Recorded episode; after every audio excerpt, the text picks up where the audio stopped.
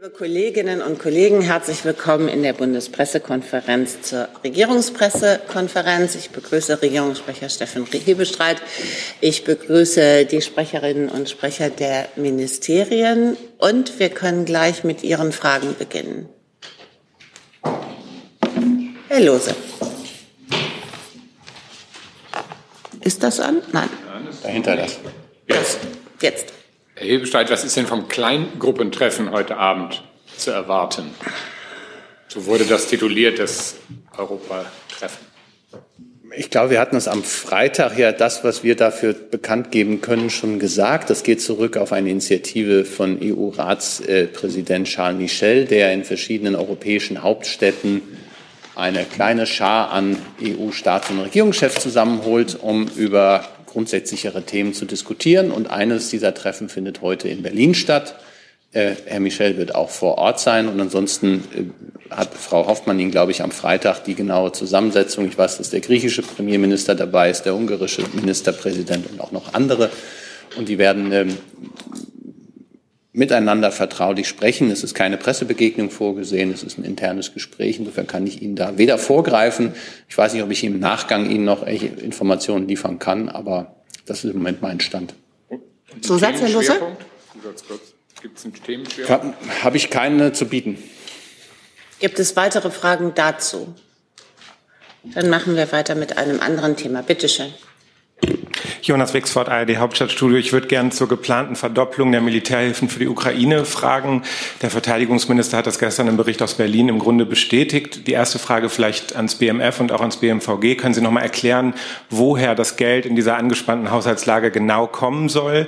Und die zweite Frage wäre, ähm, was die Pläne damit genau sind. Dankeschön. Vielen Dank für die Frage. Ähm, am Freitag hatten wir uns schon dazu äh, geäußert, äh, wie wir es bezüglich ähm, Thematiken, die den äh, Bundeshaushalt 2024 äh, betreffen, verhalten. Ähm, das parlamentarische Verfahren läuft aktuell und deshalb ähm, bitte ich um Verständnis, dass ich mich äh, äh, dazu äh, grundsätzlich jetzt hier erstmal nicht einlassen will. Danke. Dem kann ich nicht viel hinzufügen. Der Minister hat ja angedeutet, dass es da durchaus Interessen gibt, aber die müssen im Rahmen der Haushaltsverhandlungen ähm, erstmal ähm, dann behandelt werden.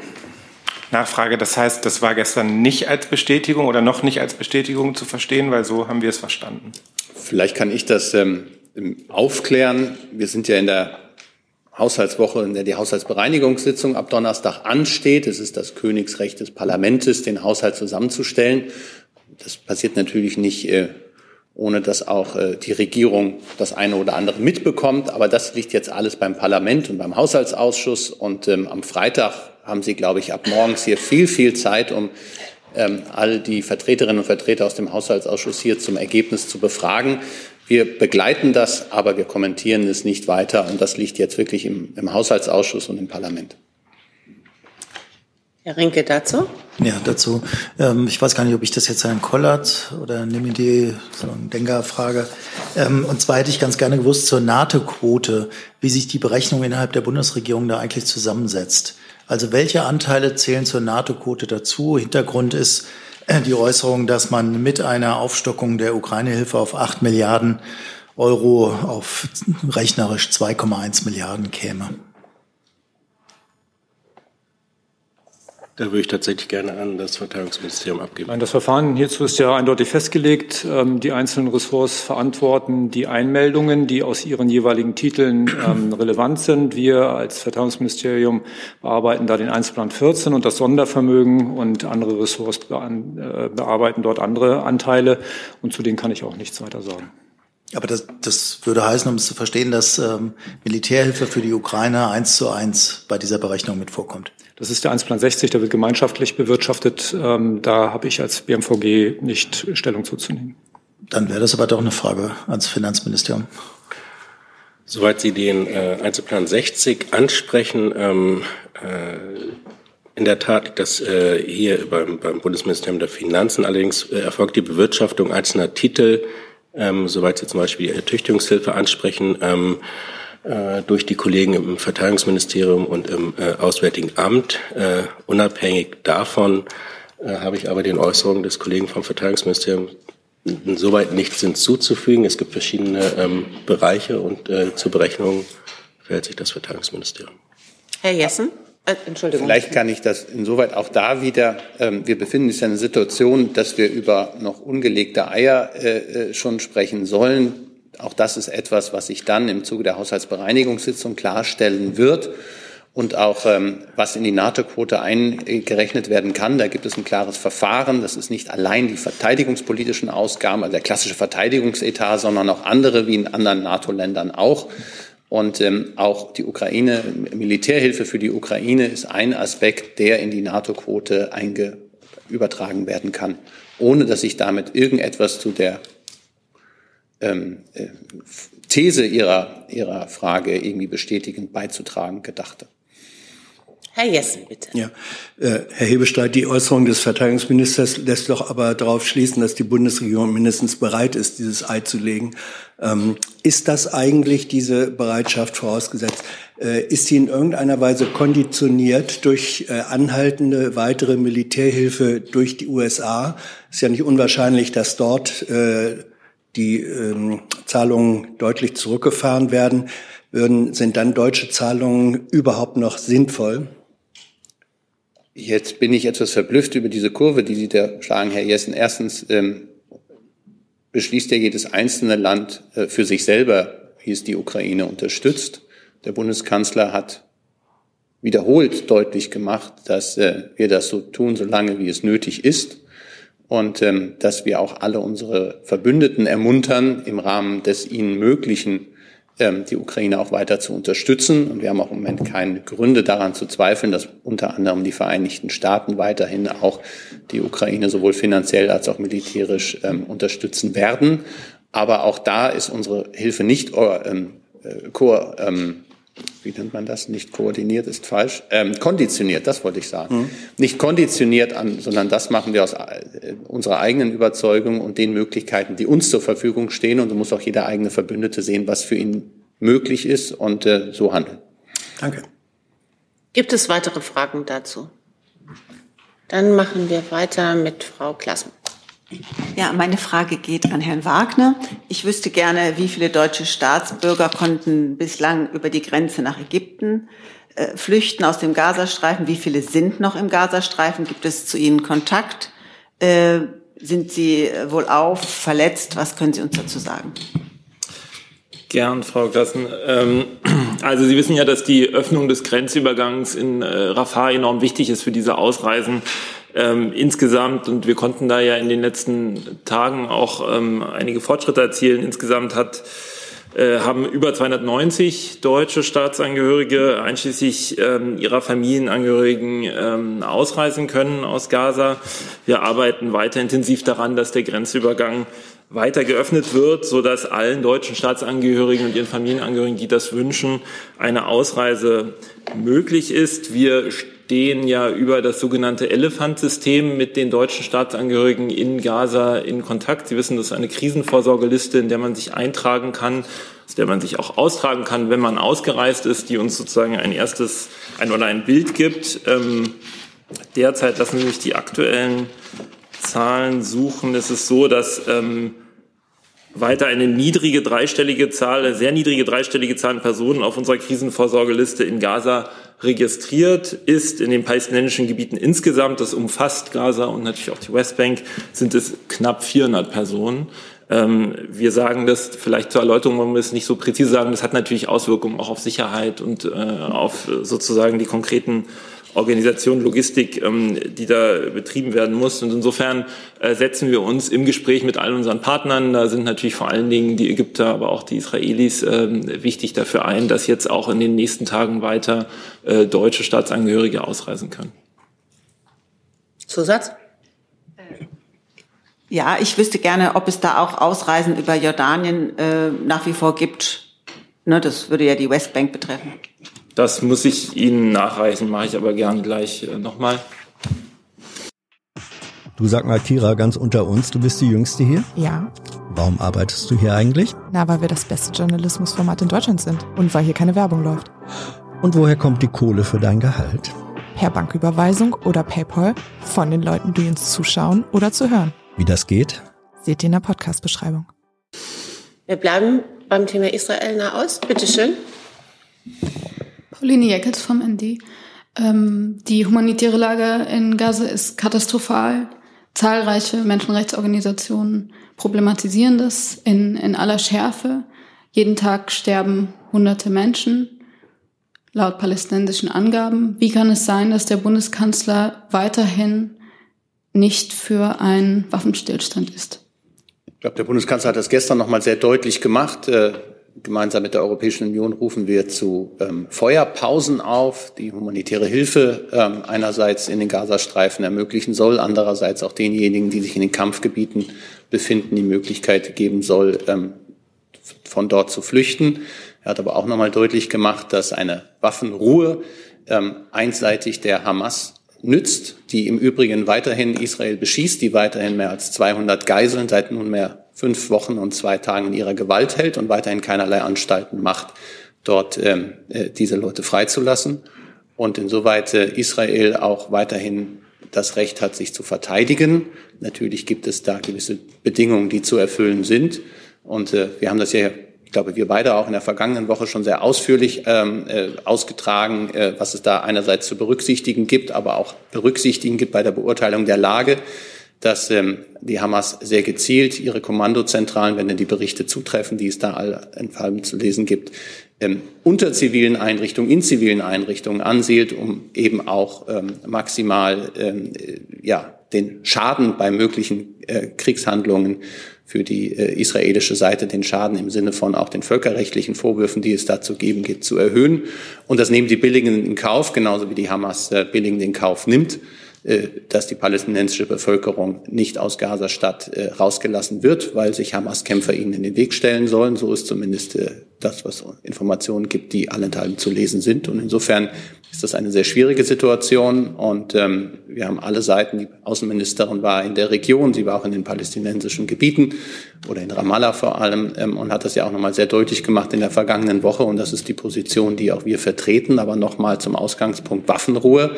Das ist einseitig, ähm, äh, wäre es, würde es weiterhin ermöglichen, Waffen, dass die Hamas weiter Waffen und Raketen beschafft ähm, und ähm, den Krieg fortsetzt. Und das ist nicht im Sinne der Sache. Vielleicht kann ich nur ergänzen, das schließt mich dem natürlich vollumfänglich an, äh, weil äh, der Regierungssprecher darauf äh, angespielt hat, die Außenministerin war ja äh, am Wochenende in der Region und um das konkret auch zu unterlegen, was der Regierungssprecher sagt, ist es natürlich so, dass wir das Leid der Menschen in Gaza sehen und wir haben ja auch nochmal unsere humanitäre Hilfe aufgestockt ähm, sind mit allen Akteuren, die davon relevant sind, internationalen Hilfsorganisationen, Vereinten Nationen, aber eben auch den Playern in der Region, auf die es ankommt, in Kontakt, um dafür zu sorgen, dass diese humanitäre Hilfe auch einen Weg nach Gaza, zu den Menschen nach Gaza findet. Zusatz bitte. Ähm, Herr Hebestreit, Sie haben jetzt nochmal angesprochen, es gibt äh, Hamas-Stützpunkte unter zivilen Einrichtungen. Äh, das mag so sein, wenn es auch nicht im einzelnen konkreten Fall bewiesen ist. Ähm, zum Beispiel mit dem Krankenhaus jetzt, dem Al-Shifa-Krankenhaus, wo ein Arzt ganz deutlich gesagt hat, ich, ich ähm, arbeite hier seit Jahrzehnten und habe noch nie irgendwo äh, Hamas-Militär gesehen. Ähm, da wäre aber gleichzeitig meine Frage, wenn jetzt hier zum Beispiel unter diesem Gebäude ein, ein Terrorist sich verschanzen würde, würde die Bundesregierung es dann als legitim ansehen, das ganze Gebäude zu bombardieren?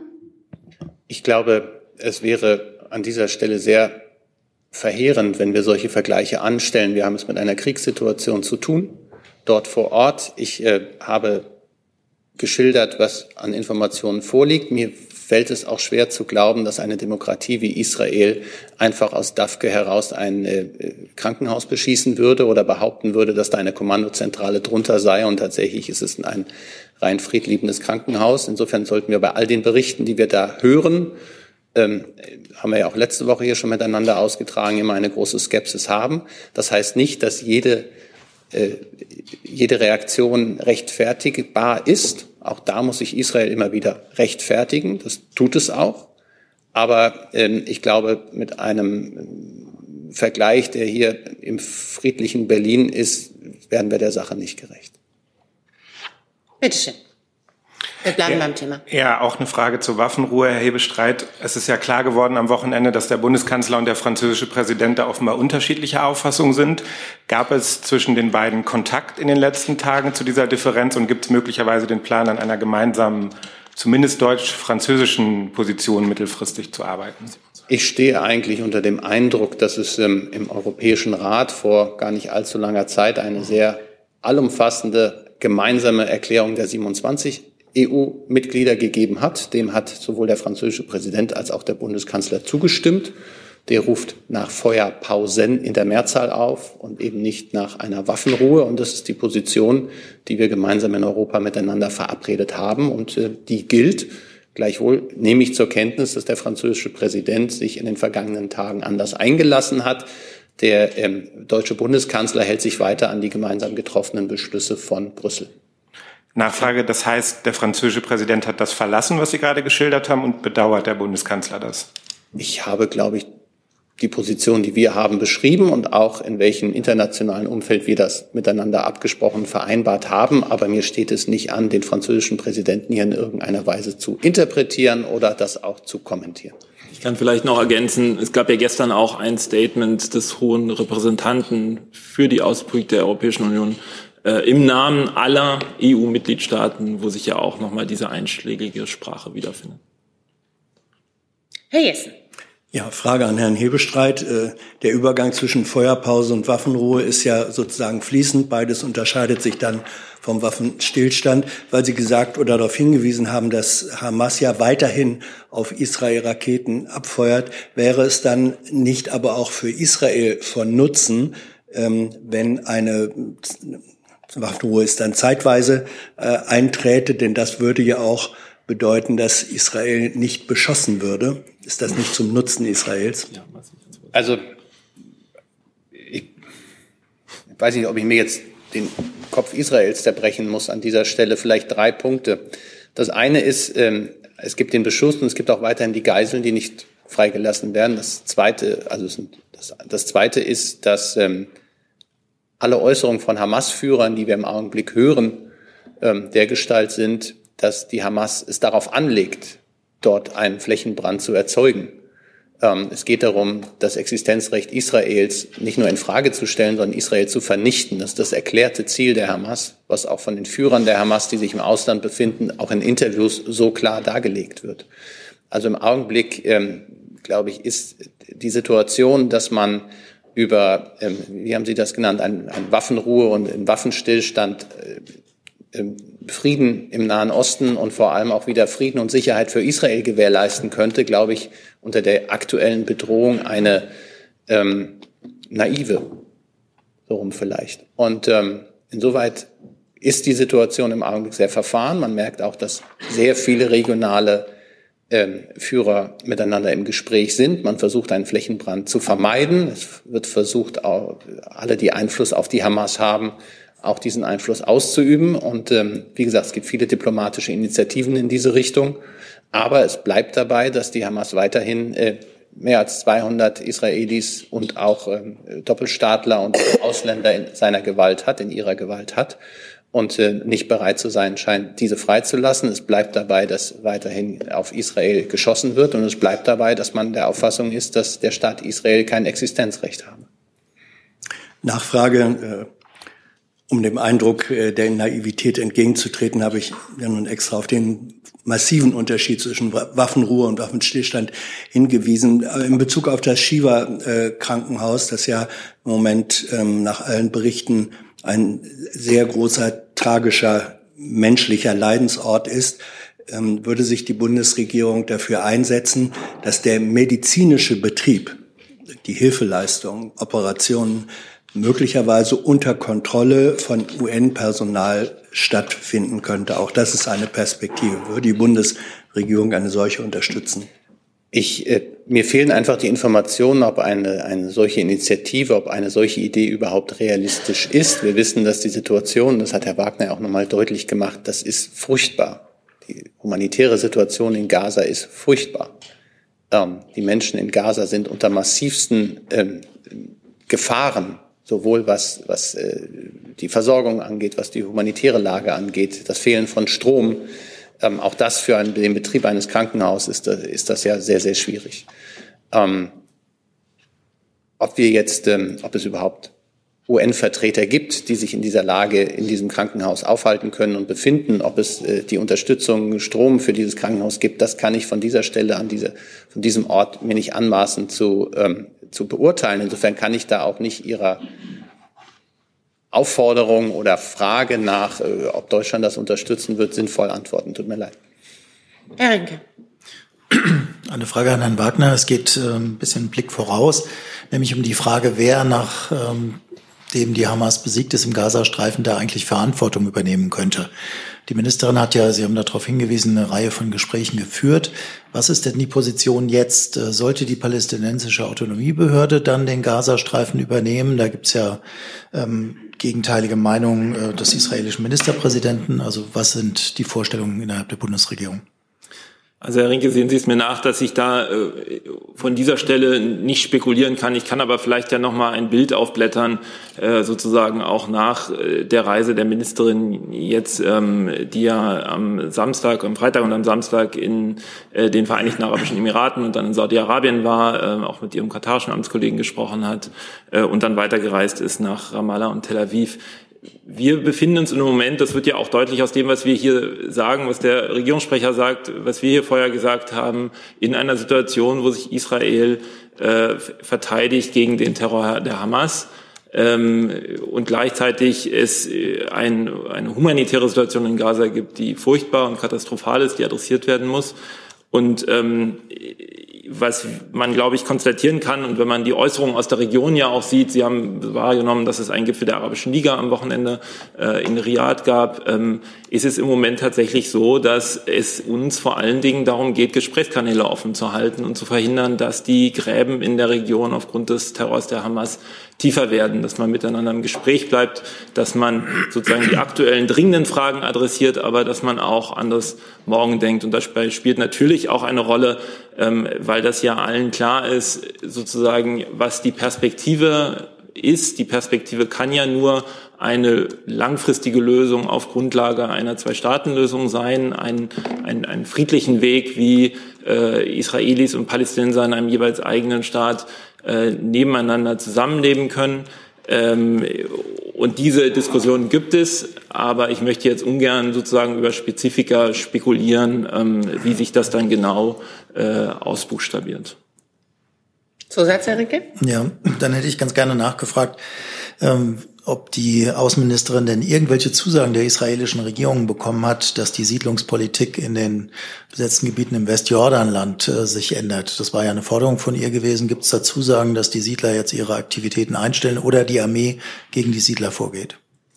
Herr Rinke, Sie wissen ja, dass es hier gute Politik ist, dass wir nicht aus den bilateralen Gesprächen berichten. Sie kennen aber die Haltung der Bundesregierung zur israelischen Siedlungspolitik, die ist ja klar, die haben wir hier immer wieder deutlich gemacht. Die Außenministerin hat äh, vor Ort ja dazu auch nochmal äh, was öffentlich gesagt. Es geht natürlich auch darum, äh, auch im Anschluss an das, was ich eben gesagt habe, dass eine langfristige Perspektive ja nur eine Zwei-Staaten-Lösung sein kann, nichts zu unternehmen, was diese in der Zukunft äh, erschwert äh, oder vielleicht gar unmöglich macht. Und ein anderer Aspekt ist, und das ist eine Sorge, die ja auch die Region sehr umtreibt, und das wurde bei dieser Reise natürlich auch nochmal deutlich, dass es jetzt allen darum gehen muss, dass es kein Übergreifen der Gewalt auf das Westjordanland gibt.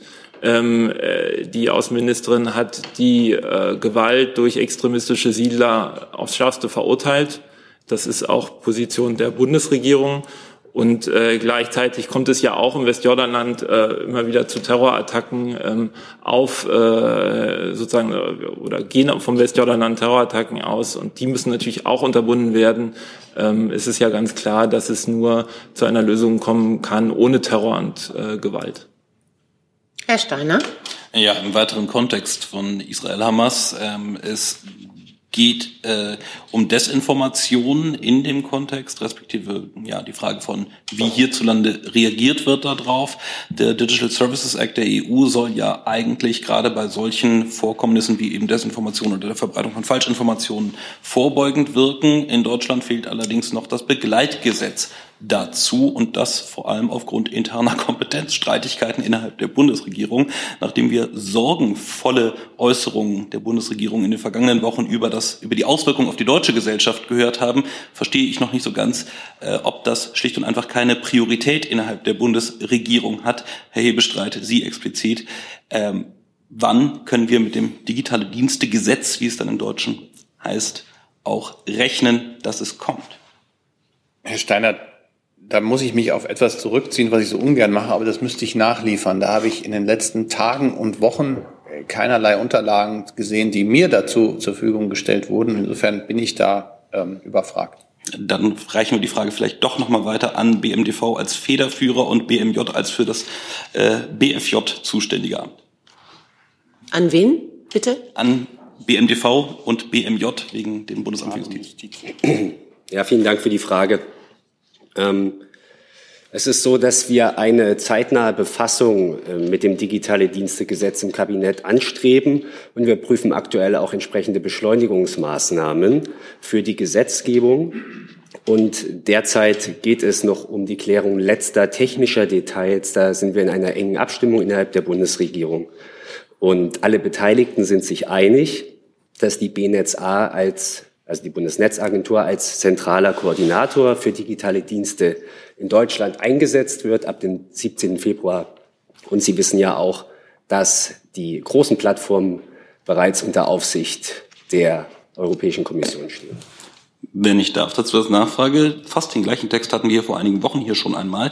Ich habe es noch nicht verstanden, wie Sie jetzt endlich da vorankommen wollen. Den 17. Februar werden Sie ja technisch schon nicht mehr halten können. Es war ja noch nicht mehr im Kabinett. Ähm, ich kann mich auf das berufen, was ich jetzt gerade schon gesagt habe. Wir streben eine zeitnahe Befassung an und wir prüfen aktuell auch alle Möglichkeiten, um das Verfahren zu beschleunigen. Möchte Justiz ergänzen? Ich kann da nichts weiter ergänzen über das hinaus, was der Federführer schon gesagt hat. Aber Innen kann ergänzen. Genau, ich kann vielleicht fürs BMI ganz kurz ergänzen, nicht zum DSA, aber der DSA ist nur ein Teil der Palette von Instrumenten, die möglich sind, gegen Desinformation und Propaganda. Und natürlich haben die Sicherheitsbehörden seit Oktober, seit den terroristischen Angriffen der Hamas, ähm, Propaganda aus diesem Bereich, islamistische Terrorpropaganda ganz besonders im Blick. Das ist ja auch Teil der Verbote von Hamas und Samidun dass deren Social-Media-Aktivitäten komplett verboten werden, dass auch Kanäle gesperrt und gelöscht werden. Darum kümmert sich das Bundeskriminalamt auch. Ähm, genauso bezieht es der Verfassungsschutz natürlich all diese Aktivitäten in der Online-Welt in seine Beobachtung ein. Genauso ist es auch Teil der Strafverfolgung. Also ist es keineswegs so, dass da nichts passieren würde, weil dieses eine europäische Instrument in Deutschland noch nicht umgesetzt ist, sondern für die Sicherheitsbehörden steht Terrorpropaganda, Desinformation, das zunimmt und deutlich zunimmt äh, seit Oktober natürlich im Fokus und die handeln auch dagegen. Dann Frau Klassmann, bitte. Ja, ich äh, komme noch mal zum äh, Kernthema zurück. Äh, Herr Hebestreit, Sie haben ja gesagt, dass da weitgehend Einigkeit bestehe und auch auf die Frage des Kollegen zu Frankreich. Ähm, ich habe den Eindruck, dass, es, dass der Knackpunkt hier ist, dass Deutschland und eigentlich alle anderen EU-Staaten äh, besseren Zugang für, und für humanitäre Hilfe wollen, dass es aber einen Unterschied gibt zwischen Deutschland, Ungarn und zwei, drei anderen und Frankreich, Spanien und so weiter auf der anderen Seite, äh, was die Einschätzung angeht, was die Verhältnismäßigkeit bei der Inkaufnahme ziviler Opfer im Falle dieser Selbstverteidigung angeht. Würden Sie das auch so charakterisieren, dass das der Kernstreitpunkt ist? Nein, das würde ich nicht. Ich habe mich ja darauf berufen, was all diese Länder, die Sie jetzt gerade aufgezählt haben, gemeinsam in Brüssel vor wenigen Wochen miteinander vereinbart haben. Das ist die Grundlage unseres Handelns und da ist, ist das auch niedergelegt. Und insofern glaube ich, ist das ähm, eine einheitliche Position, die, der wir uns weiterhin verpflichtet sehen. Zusatz? Ich wollte noch sagen, etwas, was man in einem äh, ongoing Konflikt vor mehreren Wochen äh, gemeinsam festgelegt hat, dass äh, kann ja auf der Zeitachse auch sich nochmal ändern. Und das äh, äh, haben Sie nicht den Eindruck, dass sich da auf der Zeitachse etwas verändert hat, was zum Beispiel die Einschätzung Frankreichs oder Spaniens betrifft? Deswegen hat ja der Kollege Wagner, weil die Zeitachse, wie Sie so nennen, das sich womöglich hätte verändern können, darauf verwiesen, dass Herr Borrell gestern, also ist noch nicht allzu lange her, ähm, diese Position, diese gemeinsame Position auch abermals formuliert hat. Insofern gehe ich davon aus, dass das die gemeinsame europäische Position ist, aber gebe Ihnen natürlich auch insoweit recht, dass wir natürlich in der Debatte über die Frage, wie wir auch in den Vereinten Nationen ähm, äh, die nicht bindende Resolution in der Generalversammlung beurteilt haben, innerhalb Europas da unterschiedliche Positionen eingenommen worden sind. Aber, und deshalb gibt es ja die Europäische Union, deshalb gibt es den Europäischen Rat und immer wieder Absprachen miteinander, verständigt man sich auf gemeinsame Positionen, die dann für alle gelten sollen. Herr Lose dazu? Na, Im Großen und Ganzen nur, Herr Hebscheid, weil Sie eben ja nochmal das ähm, Existenzrecht Israels ansprachen, dass die Hamas Israel äh, abspreche. Äh, am Freitag ähm, kommt ja für einen frühabendlichen oder abendlichen Kurzbesuch Herr Erdogan hierher, der sich ja auch negativ zum Existenzrecht Israels geäußert hat. Ähm, ich wollte nur wissen, ob in den letzten Tagen oder über das Wochenende ähm, in der Bundesregierung im Kanzleramt nochmal darüber geredet worden ist, ob alles bei diesem Besuch bleibt ähm, ob es überhaupt erörtert worden ist, ob man angesichts dieser Äußerung von Herrn Erdogan vielleicht doch besser einen anderen Zeitpunkt wählt. Da kann ich Sie beruhigen, auch was Ihre Planung für den Freitag angeht. Es bleibt bei der Planung, wie wir es bisher äh, gehabt haben. Ähm, wir haben immer wieder auch schwierige Partner, mit denen wir uns auseinandersetzen müssen. Unsere Position, gerade mit Blick auf Israel, ist äh, felsenfest und klar und die haben wir auch immer wieder deutlich gemacht. Der Bundeskanzler hat es auch gestern, ich glaube in Heilbronn waren wir auch nochmal sehr deutlich gesagt. Und er wird auch seine Position im Gespräch mit Staatspräsident Erdogan sehr deutlich machen. Ähm, wenn wir uns nur darauf zurückziehen, mit denjenigen ähm, zu sprechen, mit denen wir übereinstimmen in unseren Werten, Einschätzungen und so, haben wir relativ viele freie Tage und äh, bringt auch nicht wirklich etwas voran. Das heißt nicht, dass man, ähm, also es gibt auch unbequeme Partner, mit denen man sprechen muss. Ähm, wir haben das, glaube ich, am Freitag hier schon mal äh, oder wurde hier schon mal kurz diskutiert. Es gibt eine ganze Reihe von Dossiers, in denen auch die Türkei ein wichtiger Faktor sind. Der Krieg, russische Überfall auf die Ukraine, die Black Sea Grain Initiative, die äh, unter anderem unter maßgeblicher Vermittlung des türkischen Staatspräsidenten zeitweise zustande gekommen ist, überhaupt der Zugang zum Schwarzen Meer. Ähm, gleichzeitig auch ähm, die Frage NATO, NATO-Beitritt äh, Schwedens, der auch noch äh, uns gemeinsam beschäftigt und natürlich auch im Nahen Osten, in der die Regionalmacht Türkei, Türkei auch eine wichtige Rolle spielt. Und insofern ist das ein Besuch, der seit vielen Monaten geplant ist, der jetzt ansteht und der natürlich unter den besonderen, jetzt aktuellen, obwaltenden Umständen auch herausfordernd sein wird. Aber ich ähm, sehe der Sache doch ähm, ähm, zuversichtlich entgegen, dass äh, wir da die richtigen Worte finden, der Bundeskanzler die richtigen Worte findet. Aber es geht nicht nur darum, sich gegenseitig die Meinung zu sagen, sondern es geht darum, auch in den vielen Dossiers, die ich erwähnt habe, und noch einigen mehr voranzukommen. Und dafür braucht es diese Gespräche. Insofern gibt es am frühen Abend, am Freitag, ein Abend, Arbeitsabendessen des Bundeskanzlers mit Herrn Erdogan. Herr Lose, Zusatz. Und Kurze mit Zusatz. Blick auf die Uhr würde ich darum bitten, sich ein bisschen kurz zu fassen. Dankeschön. Wo Sie schon bei einer Freitagsplanung ansprechen, ähm, wird der Bundeskanzler diese Worte auch öffentlich äh, machen? Das heißt, gibt es ein PK oder irgendwas? Ich gehe davon aus, dass das auch eine, einen öffentlichen Teil dieses Besuches geben wird. Aber sehen Sie es mir nach, ähm, dass ich das erst, ähm, ich hoffe Mittwoch, spätestens aber am Freitagvormittag hier ähm, genauer skizzieren kann. Frau Kollegin nochmal zu Israel. Hatten Sie sich gemeldet? Genau, ja. Ja, bitte. Äh, diesmal ans BMI. Ähm, letzte Woche hat das BMI entschlossen, die Parole From the River to the Sea, Palestine will be free zu verbieten. Ähm, jetzt ist es aber am Freitag passiert, dass bei einer Demonstration, die von Juden und Jüdinnen organisiert wurde, eine Person von der Polizei gestoppt wurde, die das Schild hochhielt, From the River to the Sea, we demand equality. Also vom Fluss bis zum Meer fordern wir gleiche Rechte für alle. Ähm, da wäre es vielleicht nochmal wichtig zu konkretisieren, ist denn alleine From the River to the Sea jetzt verboten oder nur in der Gesamtheit die Parole inklus in, inkludierend ähm, Palestine will be free? Und wie sorgen Sie dafür, dass die Polizei auch so geschult ist, dass das dann auch dementsprechend äh, differenziert wird und umgesetzt wird? Ja, also zu dem Vorfall kann ich Ihnen nicht sagen. Da müssten Sie sich an die jeweilige Landespolizei wenden ähm, oder das jeweilige Landesinnenministerium. Ähm, verboten ist tatsächlich die Hamas-Parole. äh, From the River to the Sea als Parole der Hamas entsprechend auch in dem Kontext und in diesem Kontext ist es zu sehen und von der Polizei zu bewerten. Ähm, und wenn diese Parole eben als Kennzeichen der Hamas verwendet wird, dann ist sie verboten durch das Betätigungsverbot, das äh, das BMI gegenüber der Hamas für Deutschland verhängt hat. Und dann ist das auch strafrechtlich verfolgbar, erlaubt ein Einschreiten der Polizei bei Demonstrationen, aber wie gesagt, als Kennzeichen der Hamas. Jetzt haben Sie noch nicht ganz beantwortet. Geht es nur um From the River to the Sea oder geht es From the River to the Sea, Palestine will be free? Also da müsste ich jetzt selber noch mal in die Verbotsverfügung schauen. Es geht aber klar darum, dass es ein Kennzeichen der Hamas ist und als solches verwendet wird. Dann machen wir weiter mit anderen Themen. Frau Kollegin, bitte. Also, Herr Renke. Ich hatte sogar noch zwei Aber Aspekte das ist dann davon. wirklich die letzte Frage zu diesem Komplex. Ja. Und zwar hätte ich ganz gerne nach den Geiseln gefragt. Herr Netanyahu hat sich ja dazu geäußert äh, und hat den Eindruck erweckt, zumindestens, dass es einen Deal geben könnte zur Freilassung einiger Geiseln. Deswegen hätte ich ganz gerne gewusst, ich weiß nicht, an wen die Frage geht, Herr Wagner, Herrn Wagner, ähm, ob da auch deutsche Geiseln betroffen sein könnten, also sprich, ob es Hoffnung gibt, dass die äh, freikommen könnten. Ja, vielen Dank. Mein, jetzt mein, vielen Dank, Herr Rinke.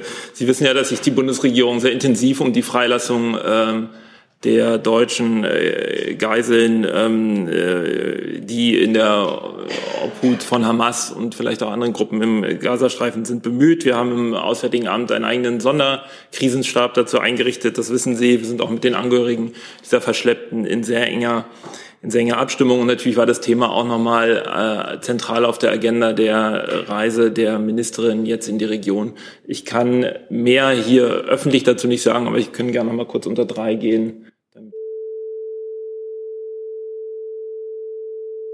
Unter eins. Und eine Wortmeldung zum Thema Nahost hatte ich noch übersehen. Bitte schön.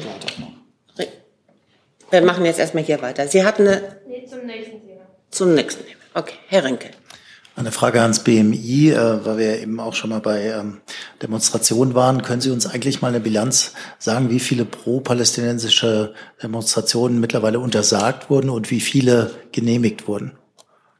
Ja, das kann ich gern machen, aber mit dem Disclaimer, dass das die aktuellen uns und dem BKA vorliegenden Zahlen sind und der Weg von einer Versammlungsbehörde bis zum BKA natürlich weit sein kann. Äh, Das heißt, ähm, es kann sein, dass sich nicht die alleraktuellsten Zahlen sind oder einfach vorläufige Zahlen sind, die sich noch korrigieren können. Danach haben bisher seit den Terrorangriffen der Hamas auf Israel 1068 Veranstaltungen stattgefunden im Bundesgebiet davon der Großteil 553 pro-israelisch und 515 pro-palästinensisch nach den bisherigen Einordnungen der Behörden. Und 99 Veranstaltungen sind bisher verboten worden. Verbote sind nur an den engen rechtlichen Maßgaben möglich, insbesondere der Versammlungsfreiheit, Artikel 8 des Grundgesetzes, äh, wenn antisemitische Straftaten konkret zu befürchten sind und entsprechend betrafen die Verbote natürlich ähm, Veranstaltungen aus dem pro-palästinensischen Spektrum. Herr Wagner? Ja, ich kann noch nachliefern. Ich wurde ja gefragt nach den Ausreisemöglichkeiten aus äh, Jordanien. Ähm, es ist tatsächlich so, dass eine dieser äh, aus der Westbank nach Jordanien, pardon, äh, eine dieser Ausreisemöglichkeiten äh, natürlich der Grenzübergang Allenby ist.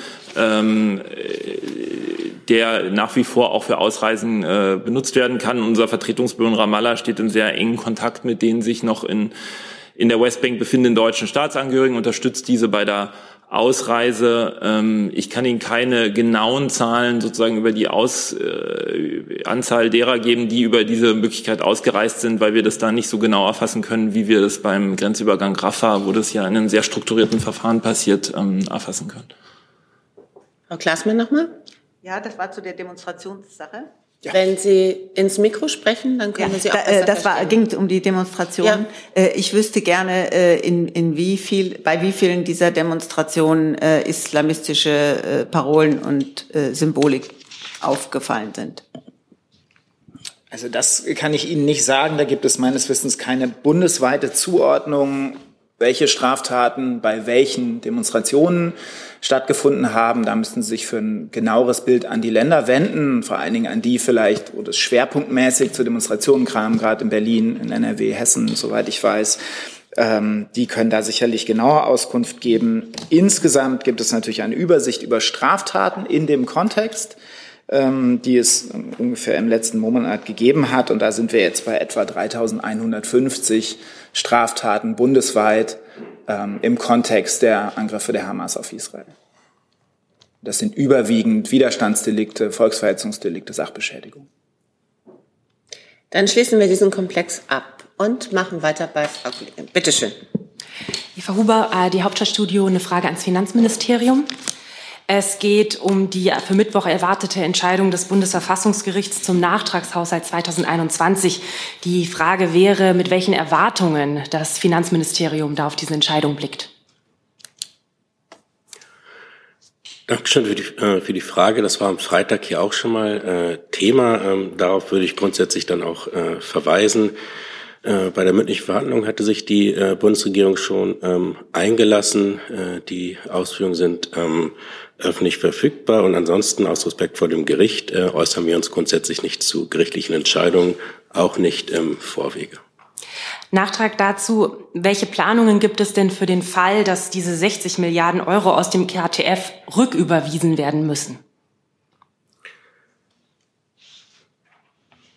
Einen ähnlichen Versuch hatte Herr Rinke am Freitag auch. Ähm, da habe ich genauso geantwortet, wie ich es jetzt äh, mache. Ich ähm, werde mich nicht zu ähm, nicht an Spekulationen beteiligen und nochmal äh, Gerichtsentscheidungen äh, kommentieren wir äh, grundsätzlich nicht, auch nicht im Vorwege.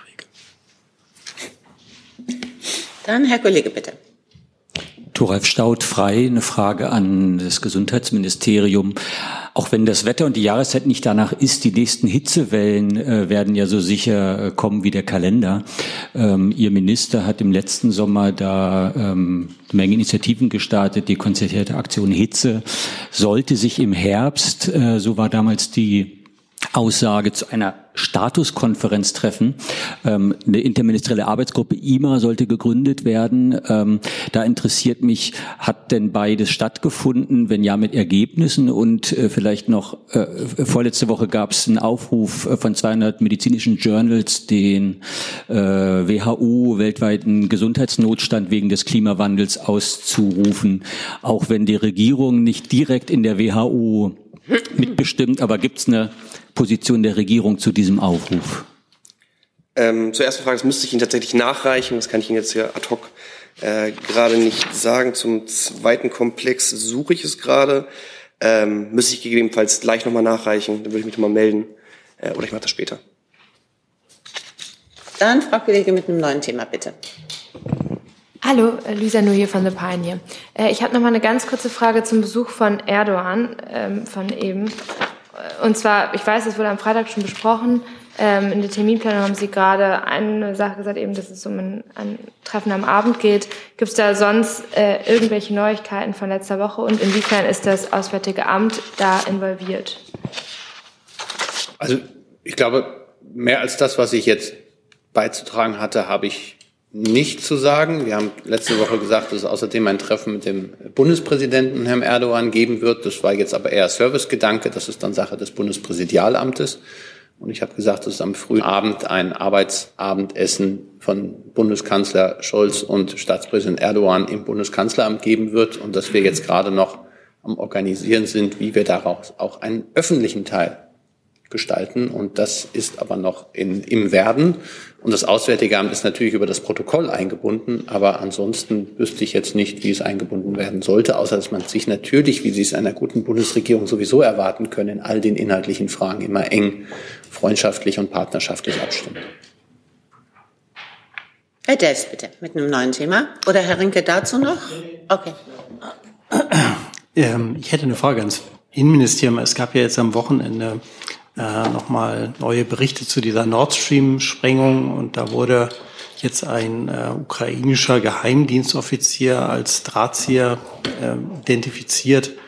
Da können Sie irgendwie sagen, ich weiß, Sie können natürlich nicht die laufenden Ermittlungen kommentieren, aber rechnen Sie eigentlich noch damit, dass die äh, deutschen Ermittlungen irgendwann auch mal zum Ergebnis kommen? Weil es mehren sich ja in der Tat so ein bisschen die Hinweise, dass die Ukraine da involviert ist. Herr Delfs, es bleibt so unbefriedigend, wie es hier immer war von dieser Stelle, dass nur der Generalbundesanwalt, der die Ermittlungen führt, dazu was sagen kann. Unbefriedigend, aber nur bei diesem Thema möchte ich da der Vollständigkeit halber ergänzen. Ansonsten versuchen wir hier umfassend zu unterrichten. Dann machen wir weiter mit Herrn Steiner und einem neuen Thema. Äh, ja, geht auch wahrscheinlich schnell, Herr Wagner, ähm, weil ich das einfach nicht weiß. David Cameron soll jetzt in äh, den im Vereinigten Königreich wieder Außenminister werden, steht auch für ähm, enge Beziehungen in Richtung China oder zumindest ein gewisses Politikverständnis in Richtung China. Äh, hat Frau Baerbock mit ihm in der Vergangenheit schon enger zusammenarbeiten können? Was gibt sie ihm mit auf den Weg? Also ich habe diese Nachricht eben auch erst äh, hier auf dem Weg hierher gesehen. Ich konnte auch mit der Ministerin noch nicht darüber sprechen. Ähm, insofern bin ich da jetzt sehr zurückhaltend. Aber gehen Sie davon aus, dass wir ja eine sehr gute Beziehung zu Großbritannien äh, unterhalten, dass die Außenministerin auch mit dem Amtsvorgänger von Herrn Cameron äh, eng und gut zusammengearbeitet hat und ähm, wir dies äh, ganz sicher auch mit David Cameron fortsetzen werden.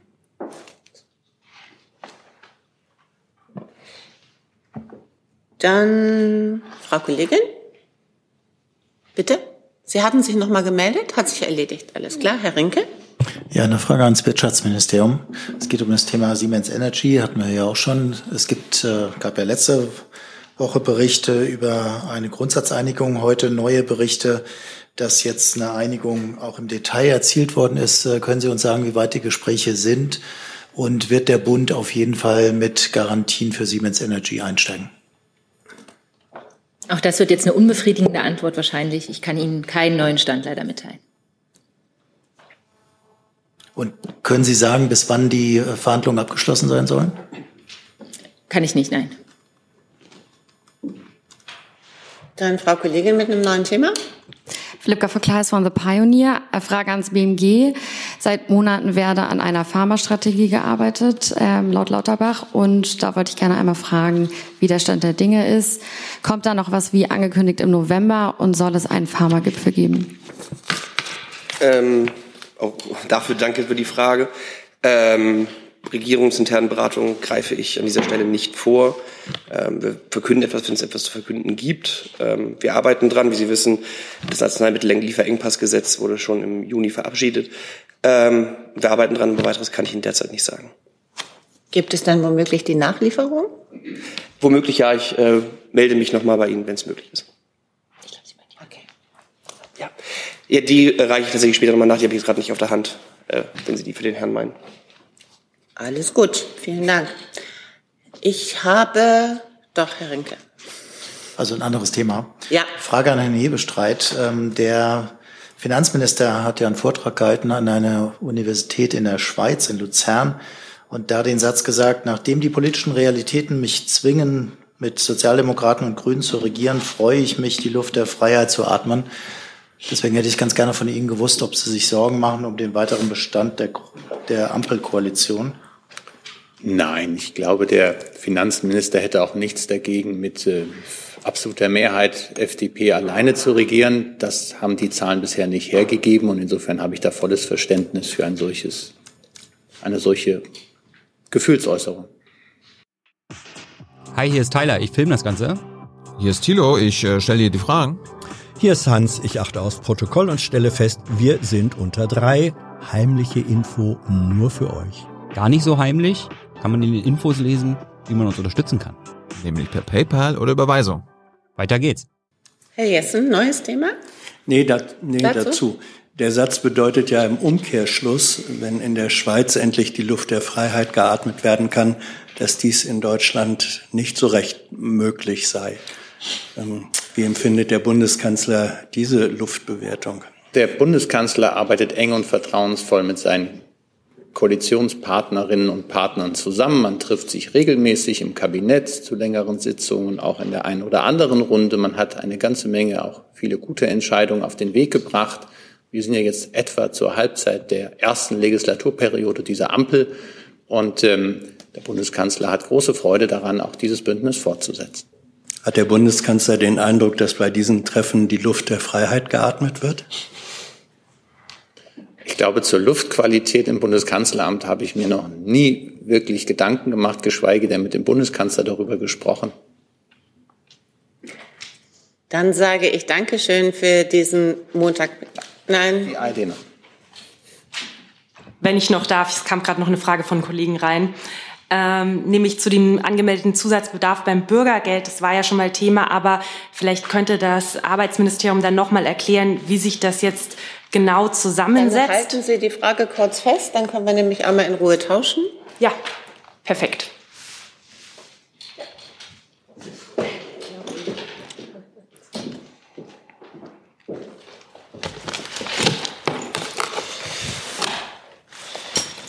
Habe ich auch Zeit, die Frage zu lesen. Von daher sehr gut. Das ist zum gegenseitigen Verständnis sicherlich zielführend. Genau, also zum äh, angemeldeten Zusatzbedarf beim Bürgergeld. Können Sie noch mal kurz erklären, wie sich das genau zusammensetzt, dieser Zusatzbedarf? Woher kommt der? Was sind da die Gründe dafür? Und ähm, wie das Arbeitsministerium zum FDP-Vorschlag steht, die Zahl der Bezieher zu senken durch eine Ausweitung der Integrationsmaßnahmen auf Asylsteller und dann möglicherweise frei werdende Bürgergeldmittel einzusetzen, um die Mehrwertsteuersenkung für die Gastronomie beizubehalten. Gut. Rahmen ist, Rahmen ist angekommen. Ich glaube, ich kann die Frage gut äh, okay. einsortieren. Äh, mein Kollege Herr Erntraut hat sich am Freitag dazu ja schon sehr ausführlich ähm, geäußert, das Ganze auch eingeordnet. Ich wiederhole vielleicht deswegen nur noch mal die Kern ähm, Punkte. Dem Bürgergeldansatz äh, für den Haushalt liegen ja Schätzungen zugrunde. In dem Fall waren das die Schätzungen aus oder Prognosen mit den Daten, die im Jahr 2022 verfügbar waren. Und ähm, die unterjährige Entwicklung verläuft äh, bekanntermaßen ungünstiger, als man es 2022 vorhersehen konnte. Das betrifft zum einen die gestiegenen Kosten bei äh, Lebensmitteln, also inflationsbedingten Kostensteigerungen, auch bei Energiepreisen. Der Arbeitsmarkt ähm, hat äh, die wirtschaftliche Entwicklung anders verlaufen, was sich natürlich auch auf den Arbeitsmarkt und damit auch auf die Zahl der Bezieher von Bürgergeld äh, auswirkt. Und der dritte Faktor hier sind, ist auch die äh, Versorgung der ukrainischen Geflüchteten. Also diese Gründe in a nutshell äh, sind sozusagen, tragen dazu bei. Der ähm, Ansatz fürs Bürgergeld für 2023 waren 23,76 Milliarden Euro. Ähm, dazu äh, kommen jetzt sozusagen, so wie auch bekannt, die 1,15 Milliarden Euro für die Kosten für Unterkunft und Heizung und die 2,1 Milliarden für das Bürgergeld.